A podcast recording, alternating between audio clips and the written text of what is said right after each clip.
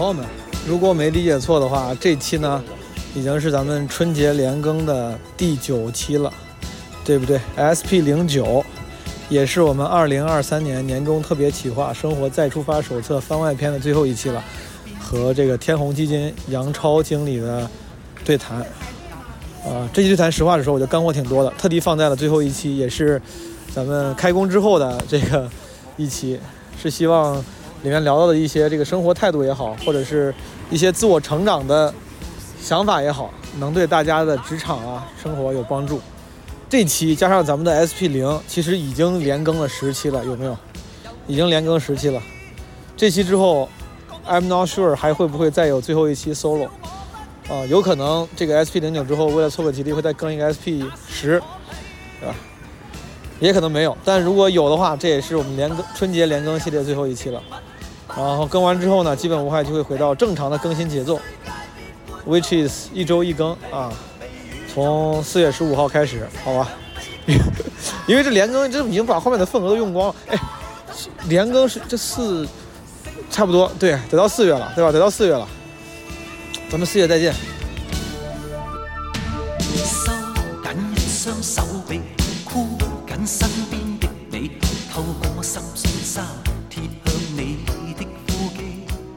是两个关于钱的问题，嗯嗯，今年你这个钱都花在哪儿了？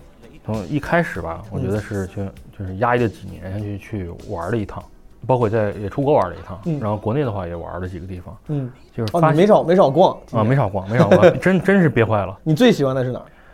我相对来讲，我觉得还是成都还是哦，喜欢成都。相对来讲的话，就是烟火气比，其他的地方要相对的要要好一些。它有活力，有生活。它晚上嗯经常你到十点多、十一点，人家路上还是有人很热闹啊，很有那个生命力。对是这样的，他们那个火锅店上晚上你出去以后，随时都能够开锅。对，好，嗯所以今年你的消费大头是是旅游吗？一开始是旅游一开始旅游，啊、但是大头嗯，还是还房贷，还是还是还房贷，还没啊房好玩完。对，是因为是这样，就是一开始的时候你会有那个憋坏了冲动出去去嗯看一看，对，旅游花钱，是，但是最终你会发现，哎，整个的这个复苏的预期啊，包括社会的这个动能啊，还是挺低于这个预期的。然后再加上周围的一些人，你知道朋友一些有些失业了，嗯，那公司就没缓过来，对，是吧？然后很多人，比如他有孩子，嗯，本来想着就是说，哎，我这小日子过起来，就有了孩子以后，可能有个新的一个状态，是吧？嗯发现自己降薪了，嗯，然后呢，再加上比如说你上有老下有小的，老人在病了，怎么样？他就发现这个疫情过去之后呀，很多人那个生活的那个绝对压力值，嗯，其实客观上是增加的。是，你过了那个一开始的那个撒欢的那个劲儿，嗯，其实你回到现实当中的话，其实很多人的情绪是收着的，这情绪。对我有一样的观察。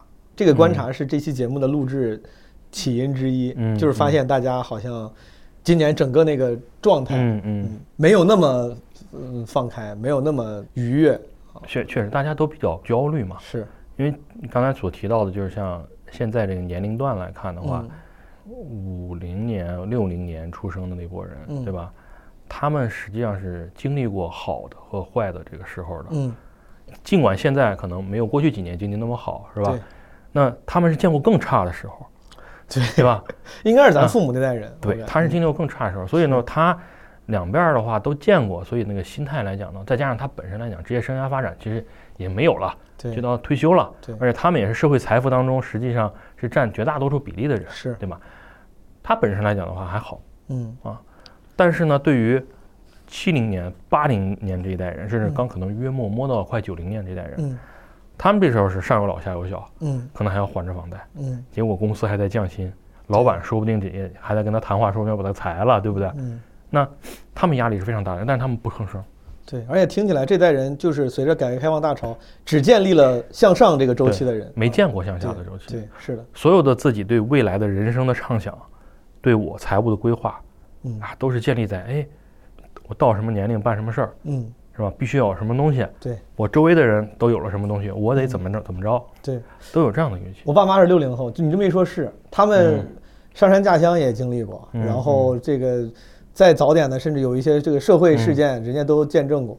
所以说，当他们遇见这个上下周期的时候，他心态更稳定一些。是嗯，是这样，对。就，是年轻人他没见过嘛。是。好，你这个听起来今年的呃这个曲线挺明显，嗯。刚开始消费，嗯刚开始是往那个娱乐型、体验型上花了，后来又回归到了 生生存这个事儿。对，生存还房贷还房贷啊，呃，在这些就是呃花钱之外啊，嗯，有没有做任何理财的动作？理财呢，我我们是我这感觉我是一百万，嗯你肯定做了，你是干就是干这个。我这是强制性理财对对对，强制性理财。啊，因为我们公司要求我们基金经理是必须要把自己的钱的一部分的比例，税税后的比例啊，哦，必须要放在自己基金里头。放在自己产品里。哦，然后这市场连续跌了三年了，嗯，就是我都不想打开看。啊、我我最近是一模一样的感啊受，我不想打开看，嗯我的我基本上都是在从那个什么微信、支付宝里买，嗯我现在都不不敢打。跟对，先跟朋友们分享一下，这个杨超老师，天弘基金的基金经理，您应该是做量化的，是不是？做量化指数，做量化指数，指数我知道，嗯，量化的意思是还是偏低频的，偏偏低频。对，指指数增强这类的。明白。超哥，今年嗯你都有过哪些至暗时刻，嗯，或瓶颈期，或人生困境？我觉得最给我压力最大的一点就是说是，就不知道未来会变成什么样子，就这种感，就是不确定性感。嗯 我觉得最直接的来讲的话，比如说经济不好了，嗯，对你行业一定最终会有影响，是，是吧？那市场不好的话，最终也会对你行业有影响。那你的未来的收入、职业生涯的发展，你部门里面的小伙伴未来的职业发展的空间还在不在？嗯这都是我就是作为我职业本身来讲的话，日常要考虑的问题。那这些问题原来可能都是基于一个线性的外推，嗯有一个就话说就有预期嘛。嗯那现在这个预期突然被打破了，嗯你会有一定的就是说这种不安全感在。嗯，就是这个对于未来的不确定，嗯理论上大家对于未来永远不可能有什么确定的这个、这个想象，但听起来你说这是今年你最大的压力，在嗯之前你没有吗？在前面那些年，这些这个事儿不成为困扰你的原因吗？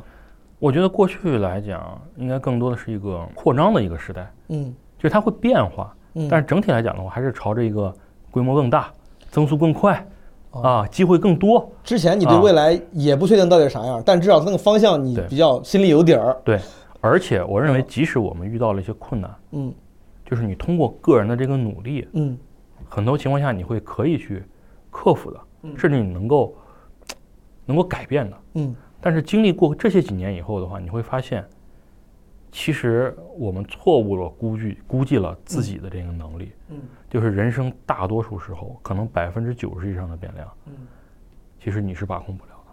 也就是说，很多看似很成功的一些人，嗯，其实也仅仅就是也是也是得益于随机性，说不定。就是就是运气使然，对对，就是运气使然。嗯。但是你在处在那个当下的时候，无论是本人还是说是周围的这些人，都倾向于啊，这个人好厉害啊对，啊！但是当你就是经历一个一个下行的周期，你回头去看的话，你会发现哦，其实大家也不过就是时代当中的这个嗯浮皮而已。对，生命的随机性。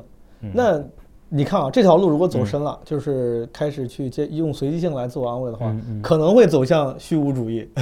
我稍微往回拉一拉，嗯就是咱尝试就在尊重这个原理的基础上，嗯看能不能给出一些嗯能够帮到大家的这些工具啊。嗯嗯，比如刚才超哥你说，今年你最大的压力来自于可能呃整个社会形势的变化，让你对未来可能更不确定了。嗯嗯那这件事儿迄今为止，你有做过任何努力，比如想去改变它，或者让自己的心态变得更好吗？如果有的话，你做了什么？我其实这个经历是就是心态的两两个转折。嗯第一个转折的话，就是原来整个预期都挺好的，嗯突然一下发现，哎，先是停滞了，嗯后面发现，哎，似乎这个比原来还差了，是吧？这个市场 啊，然后你会有一些不安全感，嗯有一些很负面的一些情绪。嗯但是回过头来你去看的话，你会发现，哦，其实你原来乐观的时候，也只是过高了估计了很多情况。嗯这个世界随机的东西太多了，你不可把控的东西太多了，嗯你没有必要把你自己是不是对未来乐观的这个预期建立在一个你根本实际上没有办法把控的东西上面去。嗯市场是没有办法把控的，对吧？然后呢，这个世界的变化的趋势，你很多情况下也没有办法把控。技术的进步到底什么时候去突破，你也不知道。是啊种种这些东西，你也就是在历史长河当中的可能那一瞬间，甚至对于一个个人而言的话，能让你去焦虑的，其实你就是焦虑你那职业生涯发展当中的二三十年当中的那个嗯很短的时间有道理。啊。其实你把你自己二三十年这一瞬间的时间放到一个更大的历史环境当中去找它的坐标，嗯。想要去校准它的一个方向，一旦这个方向跟你想象的发生的这个方向不一样的话，你就变得很焦虑，就没有必要嗯。啊，没有必要。就与其去把自己这么小的一个小问题嗯。放到一个更宏大的一个环境当中的话，去去去感受这个不安全感给你带来的冲击，还不如就是把握一下，就是你能够当下能够做些什么事情。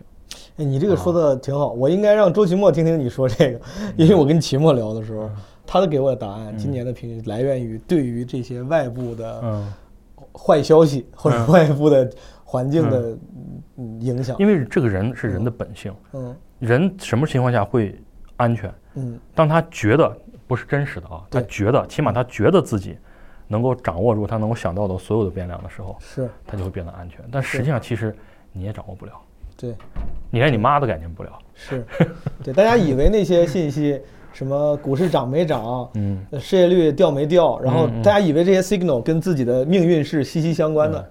嗯，就像你说的，有可能它那个那个相关性没有想象的那么高，没有想象那么高。啊，那个相关性是你自己想当然建立的，是，就是你说你之前乐观也是想当然建立的嗯。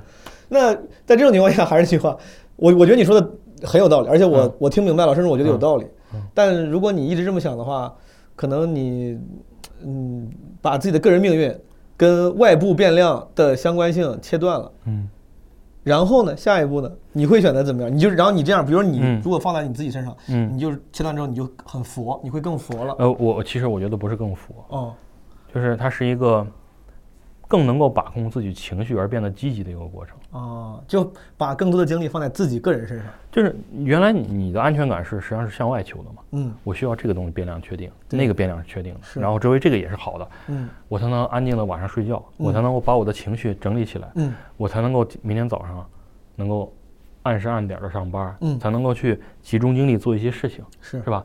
这实际上你是在被这个情绪在牵着走嘛。嗯。但是如果说你意识到了那些东西，其实你从来也也就也就没有控制过，或者说你也没有必要去控制这些东西，而且你想控制也控制不了。那与其这样的话，你还不如就着眼于当下。我理性的分析，我在当下一些变量都没有发生变化的情况之下，我怎么做对这个事情对我未来是有好处的，就跟长跑一样。嗯因为跑马拉松的时候，你担心前面的人会不会到终点那有人冲冲你一下，快到终点的时候会不会有别人来那个就是把我撞一下，嗯或者什么意外的事情发生，会不会后面那个天气冷了或者怎么着，那个路线是怎么样，呀会不会难受，会不会我坚持不下去，完全没有必要想，嗯。你就把你所有精力放在你当下的呼吸上，嗯就是尽量有节奏的，以最省力的方式去坚持下去，嗯，啥也不用想，对，而且这个过程反而是最有效率的、最节能的。嗯什么？你就这么往下走下去，最终的结果，理性的推理来讲的话，无论你最后能不能达到你那个成功的结果，你这样做，你的胜率是最高的。对，有道理。我没想到啊，杨超老师，就是你给的这些思考和指导意义呃挺深的，就感觉你思考的很深。这是你们做这一行基金经理，呃，我不能说共有特征，但是是你们的职业习惯造就的嘛，就是你需要你需要更多的去思考这些事情。我的工作上有一定影响吧，因为，嗯，如果你跟着情绪去做做工作、做投资的话，你大概率你效果会很差嘛，嗯是吧？很多做投资的人，他可能情况下在日常生活当中的话，也会去想一些，就是生活的这个一些感悟跟工作之间的这个共通的地方。写点什么 principle 这种。对对，类似这种，当然我们到不了那种那种那种程度，但是我希望的就是说，希望自己就说是还是做一个自由的人。这个自由的人，很多情况下来讲，你不要是你情绪的奴隶。嗯，我做个低情商发言啊，我感觉你看你想这么透了，我就 push 你一下。嗯说杨超老师，你都已经尽量让嗯嗯嗯要求自己不受外物的影响啊，嗯向内求。嗯但现在在这种情况下，还有什么外部变量是你哪怕如此都无嗯，法解决它的干扰，你特别在意的？太太多了，太多了，东西都没有感受啊，太多了，嗯，太多了。这市场会怎么走呀？我就这一个问题，我都不知道该怎么。对，就虽然你觉得我不应该嗯太多的去被它影响情绪，但还是难免的会对，这客观客观它会影响你的这个行为嘛。明白。啊、但是你你能做的就是尽量的不要去被它所影响，因为它它是你控制不了的东西。好，明白。下一个问题，嗯，你二零二三年最值的一笔投资是什么？我最值的一笔投资是我花了五千块钱嗯在五八同城上找了一个清华大学的研究生，然后呢，给我给你干啥？给我做个培训，我就雇他两天。然后他就是因为因为我我当时来讲比较想学，就是系统性学习一下这个就 AI 的这些东西。嗯我本身是学计算机的，但是呢，我的计算机当时在学校学的时候，嗯那整个这个知识结构跟现在知识结构是完全不一样的。嗯然后呢，我就去想，如果说我还是按照原来在学校那那套打法，嗯我先买书嗯，自己看，对，是吧？然后有啥不懂的再去问人，是吧哎就是学生思维，就是学生思维这太慢了，太慢了。对吧？我就觉得，那现在这个获取这个就知识，或者说你能够去练习验证的这个机会特别多啊。嗯那我觉得现在什么东西最便宜？嗯，找人给我清华大研究生最便宜我跟你说，什么最便宜？就是太讽刺了获获取知识的这个便捷性是很便利的，是是是是，是吧？嗯我最后干了一个什么事儿？嗯就是我花一周的时间，先在 B 站，我上 B 大，嗯，你知道 B 大是啥吧？就是 B 站大学，就是在 B 站看视频，对，看视频啊。我把我要学的这些东西，我在视频全部刷了一遍，哦，但是我依然还有很多不懂的地方。哎，我先在这儿我就问一句嗯嗯，，B 大就你看这些视频嗯，你觉得效率高吗？效率高，还是还是挺讲的挺清楚的。效率高。效率高为什么？就是我觉得效率高两方面，一方面是什么？就是我原来上大学的时候，上学的时候，嗯让我学线性代数，嗯我说实话，我都不知道线性代数以后有什么用。嗯但是现在不一样，嗯就是我是知道这个东西有什么用的情况之下，我回过头来再去学线性代数，嗯，这个效率就是有很有有很大的提升。带着问题去。我带着问题的，我知道这个东西逻辑是什么样子对。原来更多是填鸭，对我现在带着一个一个工程思维去做这个事儿是啊。用咱现在这个这个所谓的模型来分析，就上学的时候，那个时候你你没有需求，你还没有自己发掘自己的需求。对现在你带着需求去找 solution，对吧？对吧？而且我的积极性极强，积极性高。对，积极性极强。那个视频我当天晚上刷不完，嗯我都难受，而且而且我要点着一点 一点五倍的速度看，嗯，因为很多老师讲的中间那个废话太多，对我就想拖着他看，但是拖着我还怕他呃就是忽略太多的细节，嗯所以我只能加快速度播。是是是，我非常理解，我也是。啊，好，B 大 B 大完之后呢？你说，编导完了以后的话，嗯我就会就你有一个理论性的一个了解，嗯了解完了以后，但是呢，你具体怎么实践，很多细节的东西你还是缺失的，还是不懂，你还是有疑问的，嗯对吧？好，我把这疑问全部写下来，嗯，然后我就周末集中两天的时间，我跟他约好时间，早上九点钟开始到下午五点结束，两天。我的问题在于，啊你看啊，你是个聪明人了，你还有计算机基础，你还在 B 站上做了预先的学习。嗯，当你这些东西都做了之后，你还有的疑问，那大概率它不是一个非常常识性的疑问，是是带着一些思考稍微深点的疑问的。嗯嗯这种程度的疑问，嗯，你在五八上就能找到一个人回答你吗？你有很多的疑问，嗯这个疑问可能是一个很抽象的疑问，嗯但是呢，你改变不了疑问的时候，但是我可以做怎么做呢？就是我让我自己变得更强一点，我让我变得知识结构更丰富一点，嗯我的技能更加的多样一点，嗯使得我面对未来的不确定性来讲，我的安全感会更强。是是，没没错，啊这个策略我非常 impressed，我觉得你做的 挺牛逼的。就是你这个五八上恰好就有人点上他发个帖子，他说提供 AI 培训，对，我就找老师，他因为他有很多那种培训的，哦，培训的人的话，你可能细问他，就是他他会跟你聊他是谁什么的。哦然后我就说，我希望找一个就是可能表达能力比较好的，哦我不希望那种就是就是很大牌的，我就用个学生就够了哦，啊。他是什么计算机系的学生？对。然后他最后你这两天这钱你觉得花的值吗？他对，我觉得我觉得花的非常的值他，讲的也挺好。讲的很好，而且是我拿着电脑，他讲什么我就敲着代码把这东西全部捋一遍，就是我既在理论上我之前在 B 站啊，了解了理论，但是理论到实践的话，你还得实践一遍，对吧？我就是他给我讲什么，我对着我的所有的问题，对着一些经典的一些架构，从头到尾的话就敲着代码实现，让他我就在旁边一直看着我。比如说我在哦我在做一个训训练的时候，你看有哦一个那个叫做叫做残差网络的一个一个嗯一个一个实践，嗯是吧？那我理论也都知道是什么意思了嗯，对吧？但是我就想把它实现一下。嗯那怎么实现呢？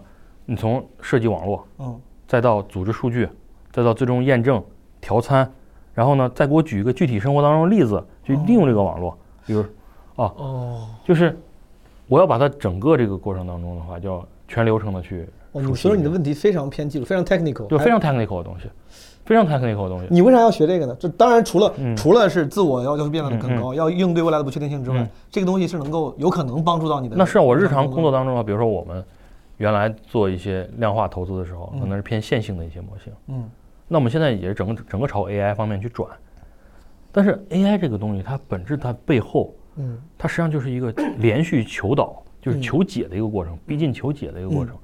作为我像我这个年龄的人，这个知识结构实际上从这个角度来讲的话，已经被淘汰掉了，明白吗？好伤感啊，不至于，不至于。真的是淘汰掉了。你看你看我在大学的时候学的那计算机都是学的什么？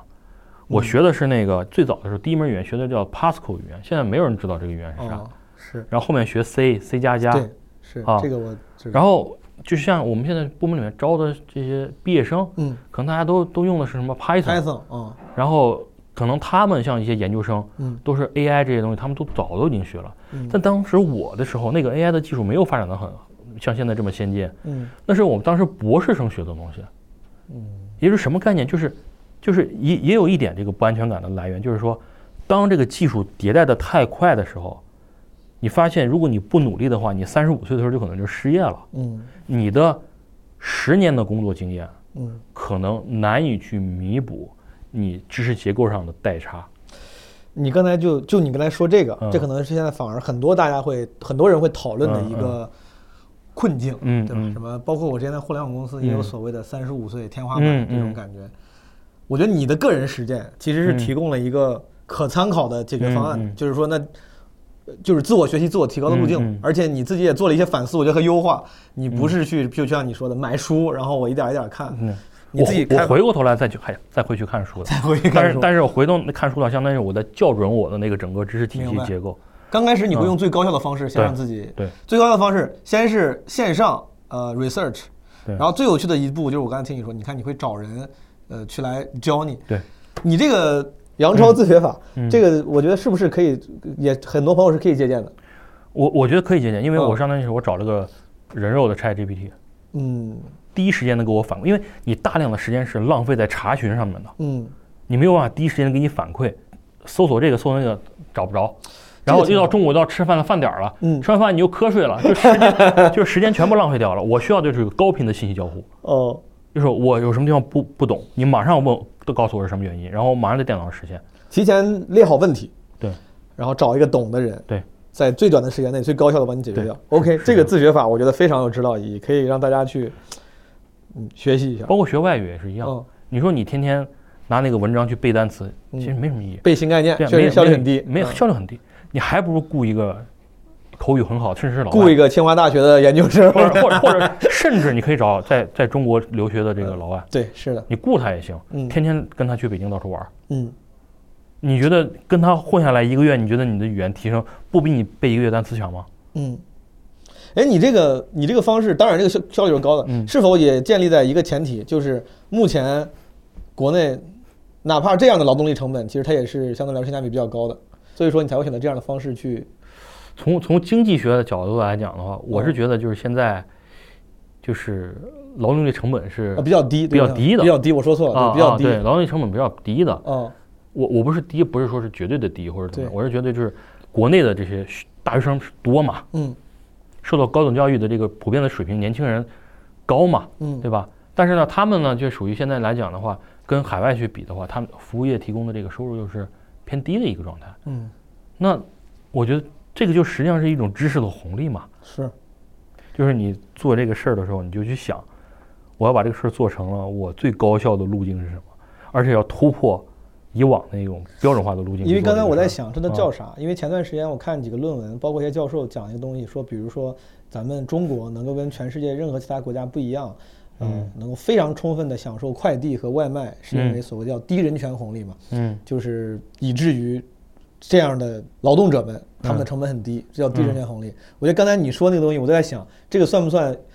高学历通胀红利，就是这现在大家啊学历都高了，然后知识水平都高了，以至于他们的成成本对没有那么高。就是就实际上就是当知识足够的普及的时候，嗯你会发现一般情况下的这种通识的这种知识嗯，没有什么壁垒的东西嗯，它更多的是信息的查询。嗯真正有价值的那东西，实际上是从零到一那个创新的东西。嗯这个在无论任何时候，在任何国家，嗯，其实都是最稀缺的明白。啊。但是我所懂的、了解的了那些东西，它它不是一个零到一的东西，而是我是零，那个东西是一，是我就是学它而已。明白。嗯好，这个你的这个最超值这个投资，这个答案给的非常有意思。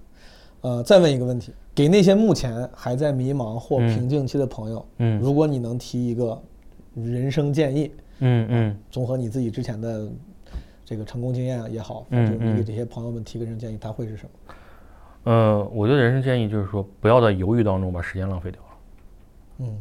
就是如果你现在不知道未来会发展什么，是是未来这个世界是什么样子的，嗯。但是你从你的常识和本性来讲的话，你觉得什么地方有光，嗯。或者说你自己从你内心当中你想要去做什么事情，嗯那就是围绕着你要做的这个事情，如果把这个事情做到极致，做到优秀，嗯你需要具备什么样的能力？嗯比如说，那，有些人我觉得我我需要把外语学好，嗯是吧？有些人我希望把我的这个身体锻炼好，有些人觉得我希望去考一个什么证，嗯是吧？或者说再不济或者怎么样的话，其实我也没想好怎么样，但是我觉得我学历比较低，我想再去上个学。嗯是吧这些问题，很多人的思维方式是：哎呀，未来也不知道怎么样，我即使这么做了又能怎么样呢？嗯，百分之九十九的人到这一步的时候就结束了，对，我就不要走到这一步，嗯而是一开始的话就是先跑起来。嗯就是很多情况下你是先会跑步的，先跑起来的，嗯最终你才会走得更好。嗯，就先跑起来，跑起来摔倒了那怎么样？年轻啊，对，再不济锻炼了肌肉，让体魄更强健。对呀、就是先跑起来。嗯，有道理。因为时间对每个人来说是最宝贵的东西。嗯。这个时代怎么样，你根本就把控不了。嗯。就是时间对你来讲，你美好的年华就那么十年二十年，嗯。甚至我说的残酷一点，随着假如说以后 AI 发展起来了，嗯。那以后四十岁的人就要退休啊，嗯。那怎么办？那你的职业生涯发展可能就十年的时间是你最具创造性的时间，你愿意在一个每天自怨自艾的这样的一个过程当中去犹豫当中，甚至是虚度光阴。虚度光阴吗？不愿意，你就去玩去，不要把它浪费掉啊。是有道理。就是先跑起来。好，非常有道理和积极的一个建议，朋友们。嗯，今年你有定什么小目标吗？实现了吗？啊，我今年的小目标就是想想想瘦个十斤啊啊，我就想瘦个，而且不是那种 就是饿瘦的，就是想把身体锻炼一下。开始了吗？哎，嗯那我你跑起来了吗？杨超老啊师？我我我是跑起来了，我是想对我是想想锻炼一下。为什么？我是觉得，因为因为我原来你看我现在快四十岁了人了，嗯是吧？我二十多岁的时候觉得，似乎人对自己的这个注意力的这个调动，嗯包括很多事情的专注的能力，嗯，我觉得只要我想做，没有做不成的。对是，吧？但是人到四十，我会发现哦，其实精神的对自己的精神的把控力，它是依赖于肉体的这个支持的。你有时候身体不舒服，或者说身体机能没有像年轻时候那么就是能够注集中注意力啊，甚至很多情况下，包括你对很多事情的看法的乐观、悲观，嗯都是跟你身体有关系的。嗯我在想，人到四十岁的这个时候，什么东西对我来讲，未来的投资依然是极具性价比的？嗯，我觉得还是锻炼身体，锻炼身体，投资在身体上是一个极具性价比的是是这样。投资人生的方式。是这样，而且我发现有一点就是说，你在投资于这个身体，让自己变得就是就是你的代谢水平很高啊，嗯是吧？然后你身上就是没有那么多赘肉啊啊，嗯。然后你肌相当于就是肌肉含量提高嘛，嗯。是吧？然后你的那个酮高也会也会提升，嗯。然后你对很多事情的这个看法也会变得乐观，嗯。然后你对很多事情你也变得更有信心去去去去迎接它的挑战，去试，然后你只有试了，才有可能会成功。嗯，这就其实锻炼身体相当于更有可能成功。是这样的，是是这样的，我是是。觉得就是是这样，就是锻炼身体这个过程，实际上是在磨练自己的这个意志。嗯就是你看，现在我看我四十岁的时候还想这个问题，嗯我小时候的时候，我家人天天让我去锻炼身体，我都懒得不想动。嗯，那个时候可能也啊不需要。小时候，嗯对，就是所以说就是人生，就是你说我后不后悔，嗯也可以说不后悔，也就是说每一分钟都后悔。为什么？嗯就是我恨不得我小的时候就能有我现在对这个很多事情的看法。嗯所以说你刚才回答你刚才那个问题，嗯就是说是到底要不要等？嗯要不要去再看一看？要不要再犹豫犹豫？要不要再忧郁一下呀？嗯啊，焦虑一下呀？这种没有任何必要。嗯，就是当下就开始做。你看，我们能这么理解啊？就现在确实有很多朋友，嗯，他们因为遇到人生的瓶颈期，他们会不可抑制的嗯焦虑、思考、嗯犹豫、瞻前顾后对。呃，当然，他们的焦虑、犹豫、瞻前顾后，说不定是有原因的。嗯他们做了脑中做了非常多的什么 cost benefit analysis，、嗯嗯在分析到底是利弊。嗯你的意思到这种时候呢，可能甚至都先别看弊了。如果这个事儿如果对你有利的话，嗯。你就先干再说。嗯。我听起来最可操作性的，让你减少犹豫的方式，就是你别老是在那儿利弊比较。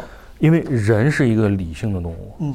人理性的动物就很容易就去权衡利弊，对，是吧？人越理性，你发现越聪明的人他越越抑郁，是，为什么？因为他太容易去找到比常人更多的变量去平衡，别人看不到的利弊，他也能看到。他。能看到，一天到晚就在算这些东西，对，就是充分意识到你自己的弱小嗯和这个随机性。人生就是经历这一场，嗯，就去做就对了，我没什么了不起的。我挺挺理解。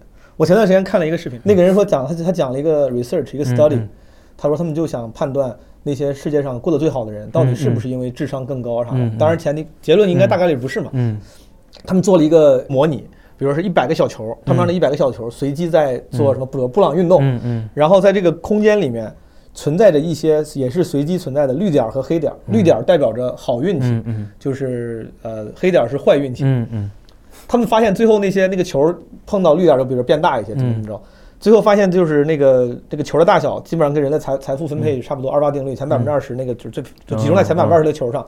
这个前百分之二十变得很大的球，无一例外，他们分析了一下，是因为他们运气非常好。嗯。他们这一辈子在这个模拟过程中一直在碰到绿球，嗯。他恰好一直在碰到绿球而已。嗯然后他说，基本上如果有一个球在这一辈子中，只要碰到过超过两次，就是两两次或两次这样的黑球，就是坏、坏运气，嗯嗯。你这辈子就完了，这辈子你不太可能成为那个嗯。就是人中龙凤。嗯嗯。他们当时的这个 research 也是说明所谓的这个随机性嗯。啊，很很有可能只是因为你运气不好碰到了两次黑球而已，你这辈子其实你就 变不成那个大球了啊。那回到这个问题，就是说，假如你有概率去碰到那个黑球，嗯。假如说你这呃确实有概率，无论你怎么努力，嗯，那你为什么现在不去死呢？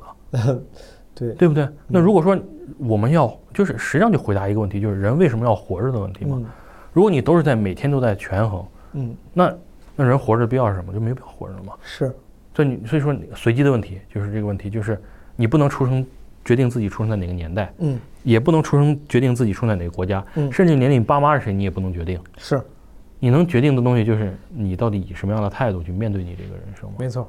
你在二零二三年有没有突然刹车，或者你主动说不的嗯时候？呃，二零二三年的话，我有一个主动主动刹车的一个、嗯一个事情，就是就是疫情几年嘛，就是由于长时间在家里面待着也很无聊，我也不喜欢看电视，嗯，就是下那个什么短视频的那个软件去看，我是越看它越不开心。你不开心，对我我我我是越看我真的会越看它越 不开心。憎恨自己，怎么这么不自律？这就种，它会使得我做其他事情给我带来的快感会越来越低。嗯就是因为比如说我想看个什么东西，触手就拿到，嗯有什么开心的短视频、更搞笑的东西，嗯但是我就会觉得我生活当中其他的，就觉得很容易就让我不开心，或者说原来让我很开心的东西就让我不开心了。我觉得这个就是这个过程，就就给我感觉有点像吸鸦片的那种感觉，嗯，然后我果断地把这东西全删了，我就是不看这些东西。你觉得这个成瘾这个事情对你生活其他的层面有负面影响？我觉得我觉得是有有有这个东西，就是比如说你去上厕所的时候，你就会拿着手机去、嗯去看这个东西，而且很浪费时间，所以我就果断的把这些东西全部都都删掉了。你看的时候是享受的，只是你觉得它它影响你别的别对，的，它会影响到我的，它会它会使得我其他东西的嗨点会越来越高。嗯，那本身那个东西你当时看的时候还是挺有意思的。对，是我自己是个短视频沉迷者，我能理解。嗯过往人生中有没有什么投资是当时没有在意，但最后对你产生长久影响的？我就觉得就是一个英语的学习，我觉得对我来讲的话是很重要的一个投资。就是其实并不是说本身的语言的这些东西，词汇量，你说我不在国外生活，对吧？嗯但是英语的它本身它的这个训练，嗯，它实际上是一种结构化的语言。你你肯定会说英语嘛？英会我会说一点啊，会说英英语英语它是你像我们现在很多代码什么的嗯都是就是这种什么语语或非循环啊嗯这些东西，其实都是英语的语法当中的这个语言结构。嗯那英语的语言结构它所带来的什么呢？是一种理性的思维方式，嗯模块化的思维方式，嗯结构化的一种思维方式。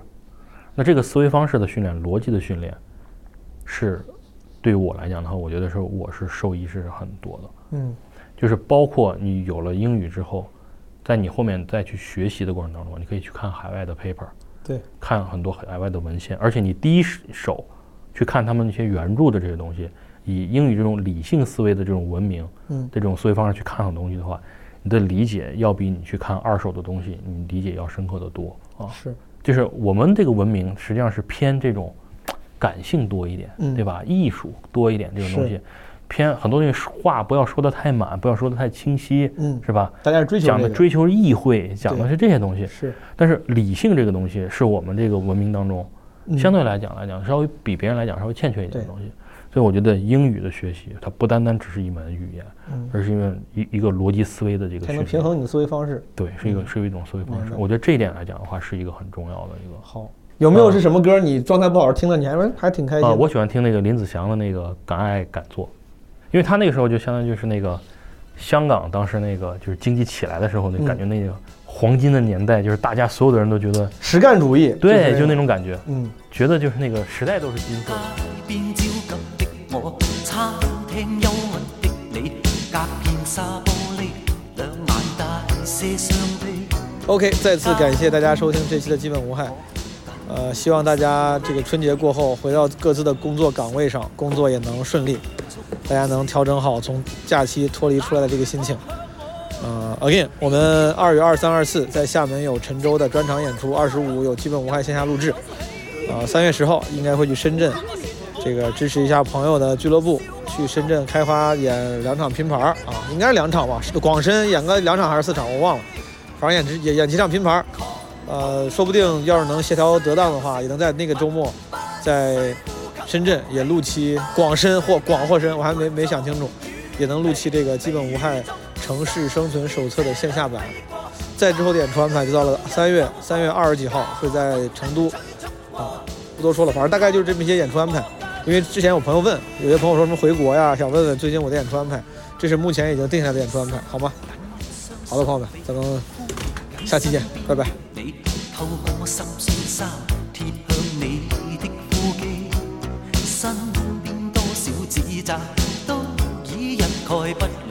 已